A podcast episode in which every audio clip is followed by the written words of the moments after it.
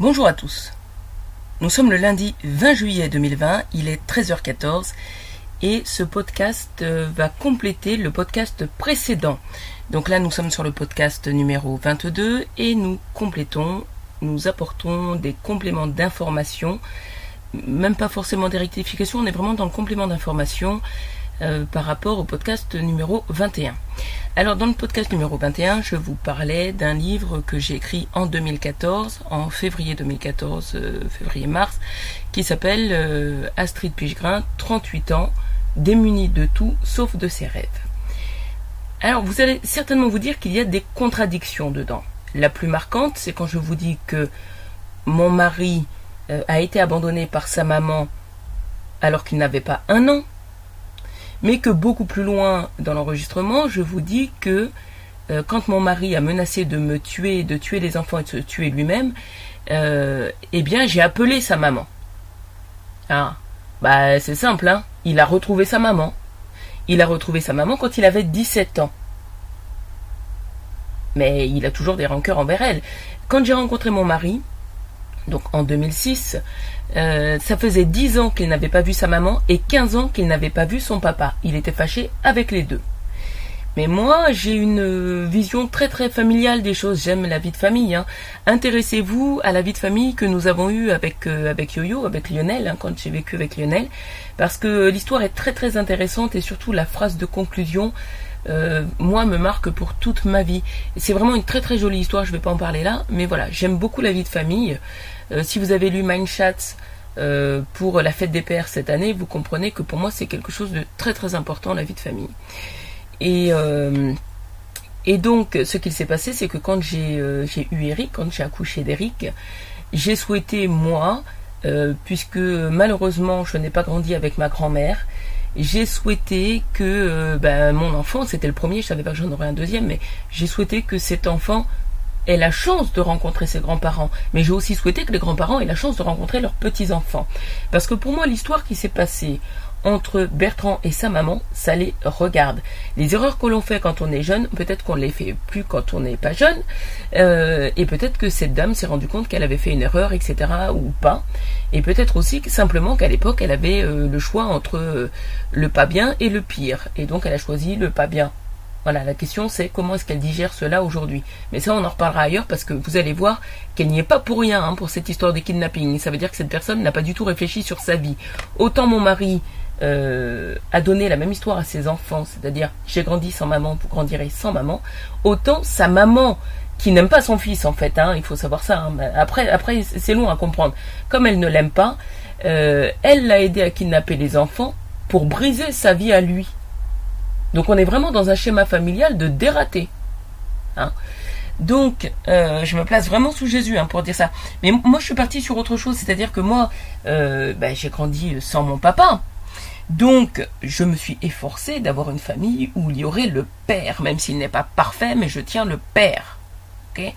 et, euh, et donc, comme j'ai grandi malheureusement sans ma grand-mère, eh bien, euh, mais il y a une raison liturgique à ça. Hein. J'espère que vous l'avez comprise, les cabalios.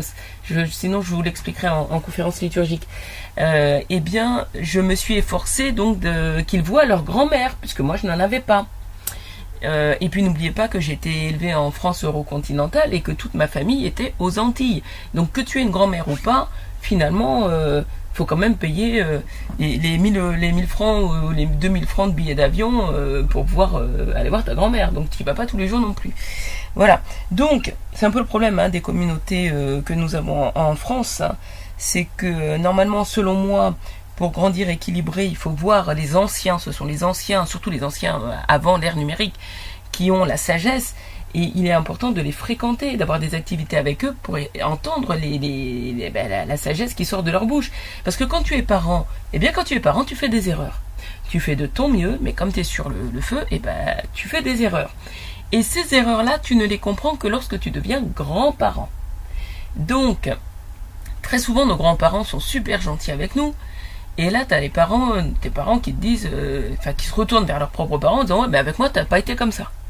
Ben oui, mais avec toi, j'ai fait des erreurs et je les ai comprises.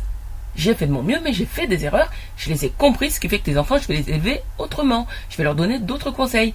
Et puis il y a aussi autre chose, c'est que un grand-parent ne sera jamais un parent et ils n'ont pas du tout la même fonction. Ton papa et ta maman, eh bien, ils t'empêchent de manger des bonbons, hein, parce que sinon t'en manges trop. Alors que bah, tes grands-parents, c'est un peu le passe-droit, c'est non mais pour une fois que je les vois, je les vois qu'une fois tous les mois.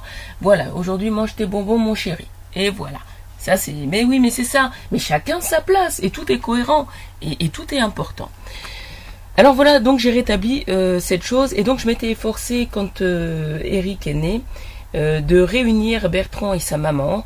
Et, à l'époque, il y avait la Oma. Alors Oma, c'est qui? Bah, C'est la doyenne côté matriarcal de la famille de Bertrand. Et donc elle s'appelle pas Oma, elle s'appelle Cécile, mais on l'appelle la Oma parce qu'en fait, si vous savez d'où ils viennent, ils sont à la frontière, à la frontière allemande. Donc euh, ce sont des, des, pays, euh, des pays de France qui ont été euh, parfois français, parfois allemands, et donc ils sont un petit peu marqués par ces, par ces origines-là. Ce qui fait que quand tu fais un, repas de famille avec eux, eh bien il y a une partie de la table qui parle français, et puis plus tu vas vers les anciens, plus ça parle allemand. Et, et donc la Oma était donc la doyenne. Et il y a, des histoires très importantes, très intéressantes, et à, consigner pour la liturgique avec Oma.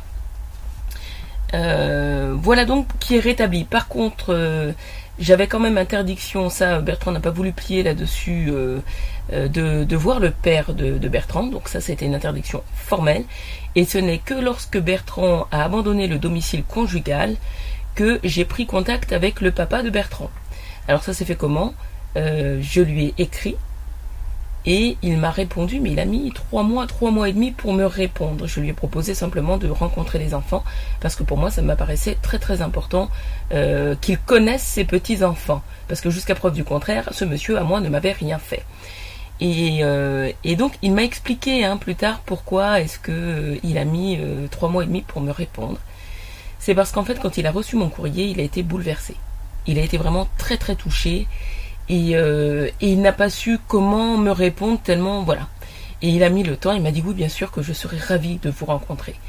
Ce qui fait que Bertrand ayant abandonné le domicile conjugal le 25 août 2011, euh, il ne payait pas la pension. Alors il avait une stratégie pour faire croire qu'il la payait, donc qui marque sur ta, ton bulletin de, banque que tu as eu les sous, mais en fait tu ne les as pas eu et j'expliquerai, j'ai expliqué en PFBAP, mais je vous expliquerai euh, dans J'ai vécu 6 ans sous pervers narcissique comment vous pouvez faire pour faire croire que vous avez payé la pension alors qu'en fait vous ne l'avez pas payé. Voilà. Euh, ah c'est très très malin, c'est très futé. Euh, et donc ce que j'ai fait, c'est que dès que j'ai pu, j'ai emmené les enfants voir son papa. Et ça s'est passé quand je suis partie à Solden été 2012, eh bien, je suis passée par la ville où habitait son papa. Et, euh, j'ai présenté les enfants. Alors j'ai filmé, euh, j'ai des enregistrements, j'ai des photos, et le problème c'est que euh, l'ozo a tout volé. Donc autant vous dire que ça c'est quelque chose qu'on ne peut pas revoir. Hein, hein. Donc j'ai intérêt de récupérer mes biens, mes enregistrements, etc. Parce qu'il y a des personnes, vous savez, qui un jour décèdent et euh, les photos, les enregistrements de, ces personnes vous tiennent à cœur.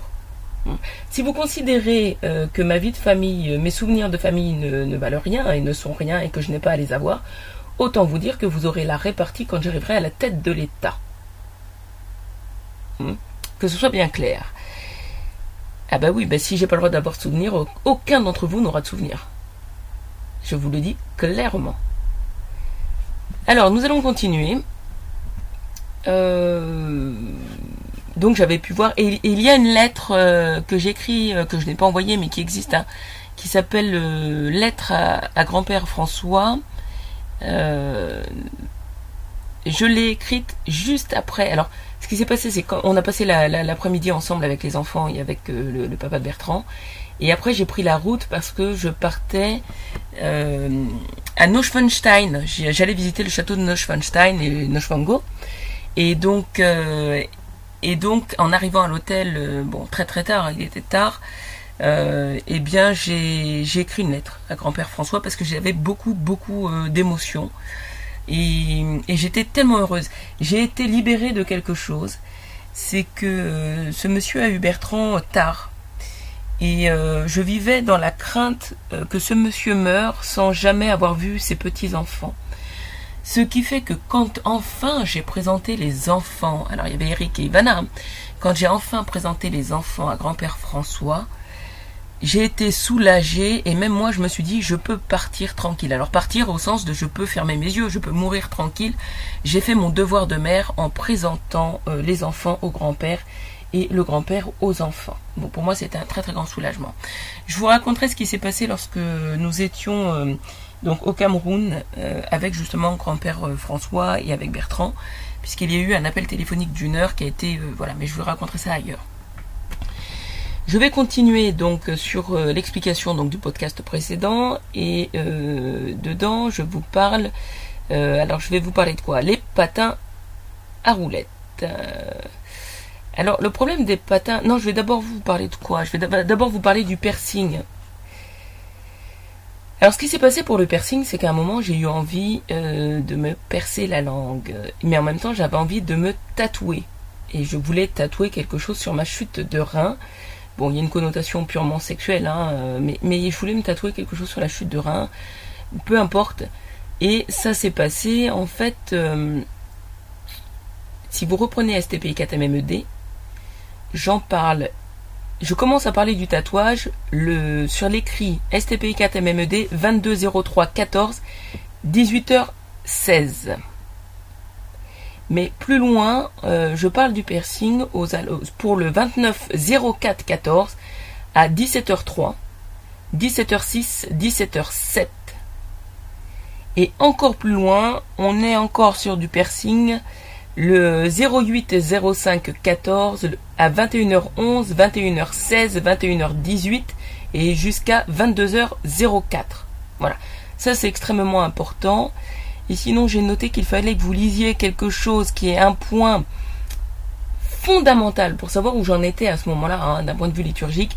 Lisez le STPI 4 MMED du 22 03 14 à 17h38. Et là, vous allez comprendre le chemin que j'ai parcouru depuis. Sinon, euh, pour être clair, j'ai noté les références. Il y a des références qui sont importantes à lire que vous avez dans Déviance textuelle si vous allez entre les pages 139 et 145. Là, vous avez deux textes qui sont importants. Donc, prenez-les dans Déviance textuelle, mais sinon, je vais vous donner les, donc pages 139 à 145. Et sinon, ce sont les textes, si vous avez Reverso, c'est le texte du 24 11 14 à 3h23 du matin. Donc, Reverso 24 11 14 à 3h23 et l'autre c'est la PFB AP du 10 11 14 à 17h42. Bon, alors 17h42, mais attention, il y a une différence entre le moment où j'écris et le moment où je publie, mais le texte termine à 17h35. Euh, et, et, et, et, je suis tombé aussi sur une PFBAP qui est extrêmement importante, qui est extrêmement intéressante, c'est la 10, 10 03 15 à 10h40. Voilà. Donc j'ai rétabli un petit peu les choses pour ça. Bon. Euh, il est important euh, aussi que nous parlions. Il est important que nous parlions de ce policier qui me dit que euh, quand j'ai voulu déposer ma plainte, je lui annonce que Bertrand a dit qu'il va me tuer, tuer les enfants, se tuer lui. Et le policier m'a répondu que s'il vous l'a dit, c'est qu'il ne le fera pas. Et là, moi, j'attire votre attention sur quelque chose qui est peut-être communautaire ou alors qui est personnel, je ne sais pas. Parce que moi, j'ai un autre mode de fonctionnement. Quand je te dis quelque chose, c'est que je vais le faire. La question, vu euh, les capacités qui sont les miennes, hein, vous savez ce que je suis maintenant, eh bien, c'est de savoir quand est-ce que je vais le faire. Et je me souviens d'une fois, et c'est lié à STPI syndicat, hein, je me souviens d'une fois où euh, un monsieur m'a fait une crasse. Alors c'est un monsieur qui s'appelle euh, Nabil Beljoudi. Retenez bien ce nom parce qu'il est lié non seulement à STPI syndicat, mais en fait il est lié à STPI RH, à STPI euh, le dossier FO, pour ceux qui l'ont, hein, STPI, mise en place du harcèlement, qui existe dans deux versions, une version courte et une version avec 200 euh, preuves, 200 hein, pièces factuelles. Eh bien, euh, ce monsieur un jour m'a fait une crasse, mais vraiment c'était très très méchant, hein, dans le cadre du travail, et ou plutôt dans le cadre du, syndicalisme. Et, et, je lui ai dit que bah, dans ce cas-là, je vais faire ça. Alors le truc, ça, c'était pas grand-chose. Hein. Le truc, c'est que on était entre deux tours d'élection syndicale et le premier tour venait de passer et je me rends compte de la crasse d'un coup foireux qu'il est en train de faire. Et donc euh, je lui dis, ben, dans ce cas-là, je m'en vais et euh, pour le pour le second tour, donc je quitte l'organisation syndicale. Et donc il m'a balancé, euh, tu me menaces Alors je lui dis, ben non, je te menace pas, je te préviens. Et il y a une différence, euh, et je sais pas comment vous êtes calibrés les mecs, parce que moi quand je dis quelque chose, c'est pour le faire. C'est pas pour euh, vous menacer, vous menacer ça sert à rien. Donc quand je lui ai dit que ben, je vais quitter l'organisation syndicale, eh bien effectivement j'ai quitté l'organisation syndicale et au deuxième tour j'étais élu ailleurs. C'est tout. Bah écoutez, tu me fais une crasse, je vais pas rester dans ton organisation syndicale. Ça veut dire quoi? Ça veut dire qu'après je suis ton chien si je suis élu chez toi. Ah bah je suis pas ton chien. Voilà. Donc euh, ça c'est quelque chose euh, qui est rétabli. Et après, eh oui, et il y a autre chose d'important qu'il faut rétablir, c'est que je vous ai dit que mon livre a été écrit donc en février 2014 euh, et que la date importante qui arrive après, c'est mai 2014 avec l'histoire du piercing. Oui, oui, oui, mais attention, eh, il y a avril 2014 qui est la date euh, liturgique emblématique euh, dont on s'en souviendra encore dans 4000 ans. Hein Avril 2014, c'est la grande date qu'il faut écrire, euh, je crois, en, gros. ça se trouve un jour, je vais sortir carrément une ligne de t-shirt et de, et de sweatshirt avec cette date, cette fameuse date d'avril 2014. Et tous ceux qui croient en ce que je suis euh, pourront l'arborer, pourront carrément, voilà, l'avoir sur eux. C'est une date, voilà. Donc, euh, donc voilà. Et ce qu'il faut noter, c'est que quand j'ai écrit ce fameux livre, donc euh, Astrid Pichegrin, 38 ans, démunie de tout sauf de ses rêves, sauf de mes rêves, et bien dedans, euh, je parle de Jésus comme étant euh, mon époux. Hein. Eh bien, en fait, ce qu'il se passe, c'est que regardez bien les dates par rapport donc à mon union avec euh, Saint Michel l'Archange. Regardez les dates. Je ne suis pas encore l'épouse de Saint Michel l'Archange. Ah. Mais il est déjà dans ma vie. Et déjà, je lui écris. Et déjà, mais on est beaucoup là euh, dans euh, la relation qui se met en place entre nous, dans un contexte plus détendu que ce qu'a été la bataille d'août 2013. Mais euh, on n'a pas encore fait la bataille d'août 2014. Et surtout, ben, les enfants viennent d'être kidnappés. Alors, je vais vous faire une petite fleur. Je vais vous faire un petit cadeau ici je vais vous parler des patins à roulettes. Est-ce que je le fais maintenant? Est-ce que je le fais pas? Qui m'aiguille, qui m'aiguille pas, on arrête là, on n'arrête pas. Euh, ah, les patins à roulettes, ça mérite presque d'être mis à part.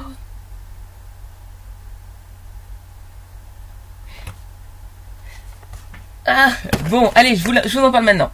Les patins à roulettes, quel est le problème? Le problème, c'est que si vous lisez STPI 1, euh, les particularités du personnage, vous apprenez dedans que euh, quand j'allais je rentrais du travail, j'allais soit euh, en boîte de nuit, soit au restaurant, mais que quand, euh, quand euh, je rentrais chez moi et que je n'étais pas crevé, je prenais mes rollers et j'allais faire du roller à 1h du matin, 2h du matin dans les rues de Vanves. Si je fais du roller, c'est que je sais faire du roller. Bon. Et si vous lisez donc comment ça s'appelle Astrid Pichegrin 38 ans démunis de tout sauf des céréales, et eh bien là je vous dis que je ne sais pas faire de roller. Et donc, selon les livres, je sais faire du patin roulette ou du roller ou pas.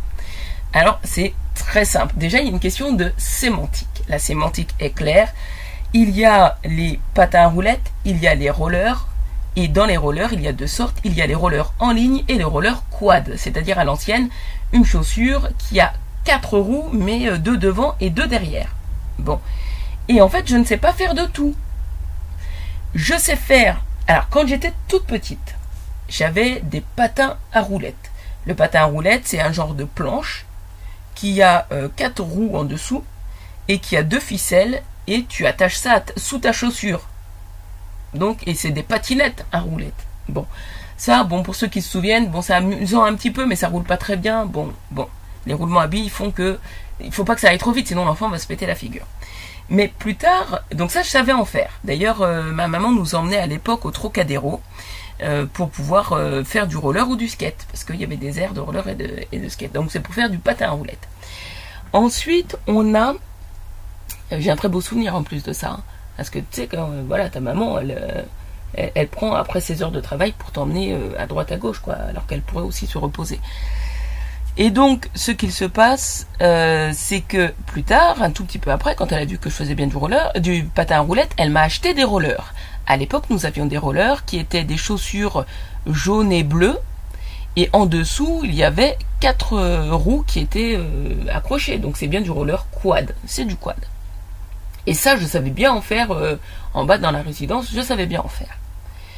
Puis le temps passe, le temps passe, les années passent. Et euh, tiens, je vous raconterai comment j'ai appris à faire, euh, le jour où j'ai appris à faire du, du snowboard. Parce que ça aussi c'est drôle, hein, le snowboard.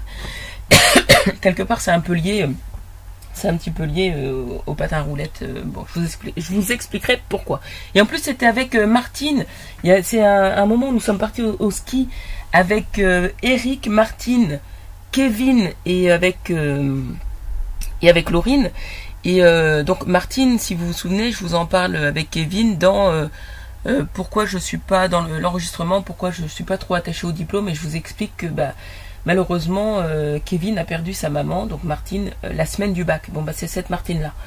Et nous étions partis cette année-là au ski ensemble au Cési. Non. Si c'était au Cési. Non, c'était pas au Cési. c'était où? C'était encore ailleurs. Bon, peu importe. Je vous redirai ça plus tard. Et donc, euh, mince, j'étais en train de vous dire quoi?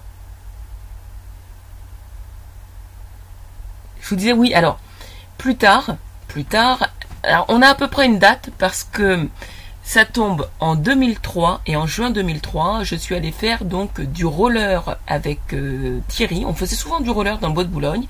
Donc Thierry, je vous en parle dans le tout premier enregistrement podcast, hein, dans l'introduction. Donc je partais, donc c'était à l'époque un, ancien collègue à moi de chez Bouygues. Et donc même si je travaillais chez, France Télécom, à ce moment-là je travaillais chez Transpac, on était encore amis et puis on est toujours bon. Et donc euh, nous étions allés faire du roller et euh, manque de bol, il ne freine pas, enfin voilà, et je tombe. Alors c'est moi, hein, bon, voilà. C'est du roller en ligne. Attention, on parle bien de roller en ligne. Et je tombe, et en tombant, je me roule sur le pouce. Et donc, au moment où je me relève, je vois qu'il manque un bout du pouce en fait. Il manque un petit bout. Euh, Thierry étant quelqu'un de sensible, je lui dis écoute, euh, regarde pas déjà. Ce qu'on va faire, c'est qu'on va rentrer à la voiture et tu vas m'emmener à l'hôpital. et donc Thierry euh, Thierry m'emmène à l'hôpital. Nous avons choisi l'hôpital Foch à Suresnes. Euh, et, quand nous arrivons, eh bien, pas de bol, nous voyons euh, des, infirmiers qui finissent par arriver en blouse, écrit en gros dessus, mais ils finissent par arriver, je vous explique pas combien de temps. Hein. Et en gros, écrit sur la blouse, nous sommes en grève. Alors, bon, d'un côté, tu dis ouf, merci Seigneur que tout le monde soit pas en grève, qu'on puisse me soigner, parce que là c'est terrible. Je souffrais atrocement. Et euh, pour vous dire, je souffrais tellement que le seul moyen que j'ai eu euh, de faire euh, baisser un peu la douleur, c'était de trottiner, donc de courir, hein, de trottiner. Il y a un long, long, long, long, long couloir dans, dans, cet immeuble des urgences. Et c'était de faire l'aller-retour en trottinant. Pourquoi? Parce qu'en fait, ça changeait euh, le, flux sanguin. Et donc, la vitesse à laquelle passait le sang me faisait moins mal quand je courais que quand je ne courais pas. Et ils ont mis, malheureusement ou heureusement, hein, parce que je rappelle qu'ils étaient en grève, euh, ils ont mis deux heures et demie pour me soigner, me faire une poupée. Là, on est à un moment où je suis avec quelqu'un qui s'appelle Olivier Sherman. C'est quelque chose d'extrêmement important. Euh, on va bientôt attaquer la canicule de 2013, de 2003, pardon. On attaque bientôt la canicule de 2003. Je suis avec Olivier Sherman, que j'ai rencontré sur le Dakar, et cette rencontre est extrêmement importante. Olivier Sherman, c'est qui? Bah, c'est euh, le fils du professeur Sherman. Voilà. Cherchez, cherchez, braves gens. Moi, je, dis, hein, je témoigne de ma vie et surtout que cet épisode-là est quelque chose d'extrêmement difficile euh, pour des raisons, voilà. Alors, euh, il y a aussi quelque chose d'important à ce moment-là de juin 2003, c'est que je travaille euh, chez Transpac, chez des des personnes qui sont maltraitantes avec moi. Hein. Je rappelle, dans le contexte liturgique ésotérique STPI 8, que j'ai déjà été détecté par les STPI 8 parce que j'ai fait le Dakar et qu'ils m'ont repéré à ce moment-là. Et donc c'est un moment où je commence à voir et à sentir des choses. C'est-à-dire que les incantations commencent là, mais vraiment sérieusement en juin 2003. Et euh, c'est pour ça qu'en fait qu'ils m'ont fait vivre un calvaire dans l'entreprise euh, à partir de là. Je raconterai tout ça en sachant que le manager que j'avais à ce moment-là, il y a une histoire autour de ces managers-là. Et euh, j'ai proposé des sanctions, elles ont été validées par Jésus. Hmm. Des sanctions extrêmement graves. De ce qu'ils m'ont fait. Hein. Donc les sanctions sont validées par Jésus, ça veut dire que quand je suis à la tête de l'État, je ne reviens pas dessus, je les mets euh, en, application. J'expliquerai ça. Là, je pense, je sais pas, peut-être que les cabalios vaudrait mieux que je vous explique ça d'abord en, conférence liturgique, euh, et puis et puis on verra après. Je ne sais pas. et je vous donnerai aussi les références des textes où je commence un petit peu à parler de ça, de ce qu'ils m'ont fait c'est dans les PFBAP de 2013.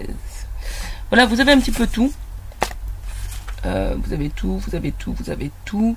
Ce qu'il faut savoir, hein, c'est que, alors je répète, euh, c'est mon mari qui a abandonné le domicile conjugal le 25 août 2011. D'accord? Mais il y a une subtilité.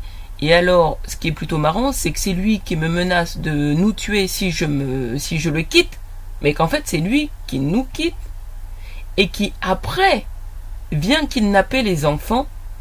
Et c'est que maintenant que je découvre que ça faisait déjà deux ans, euh, au moment où il a abandonné le domicile conjugal, ça faisait déjà deux ans qu'il préparait euh, ce kidnapping en fait. Ça faisait un an, un an et demi. Voilà.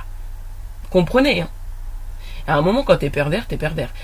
Bon, je vous laisse. Ça fait 27 minutes 05 que je suis en train de vous corriger, expliquer, raconter des choses en plus. Et maintenant, on va passer à autre chose. Faites très attention au podcast suivant qui va vous parler d'un vice juridique. On va arriver dans le communautaire pour les, ben, pour les musulmans, hein, pour les arabes, les musulmans. On est dans le communautaire, dans le juridique, mais aussi on est dans la dégueulasserie des vices euh, juridiques français actuels. Ciao, ciao. Il est 13h42, nous sommes le 20 juillet 2020. Il est 13h45, je suis obligé de compléter, je me rends compte que je ne vous ai pas tout raconté. Alors la problématique euh, des, euh, des rollers est la suivante, c'est que à un moment, j'ai arrêté donc de faire du roller en ligne parce que avec ça je me suis rendu compte que bon je savais peut-être pas très bien en faire. J'ai arrêté de faire du roller en ligne. Mais plus tard dans ma vie, j'ai acheté des rollers quad. Et il y a donc un moment où j'ai su faire du roller en ligne, un moment où j'ai pas su en faire, je savais donc euh, faire du roller quad. Et puis euh, bah, aujourd'hui finalement je ne sais plus faire ni l'un ni l'autre puisque les STPI 8 m'ont envoyé des personnes pour me péter les jambes, donc euh, voilà, je peux à peine marcher, donc c'est pas du roller que je saurais faire. Mais voilà, en fait, ce qu'il se passe, c'est que faites attention quand je dis que je sais faire du patin roulette ou du roller, parce que ce n'est pas du tout la même manière de gérer. Et puis dans le roller, sachez que quand, euh, comme moi, on a été opéré des genoux, eh bien, il y a un moment où euh, on ne peut plus faire du roller en ligne parce que la position du roller en ligne fait que euh, ça tire tellement sur les genoux qu'on ne peut plus faire que du roller quad. Donc on est très bon en, en, quad, mais pas en roller en ligne. Donc selon le livre et selon ce que j'explique, je vous dis que je sais en faire ou que je ne sais pas en faire.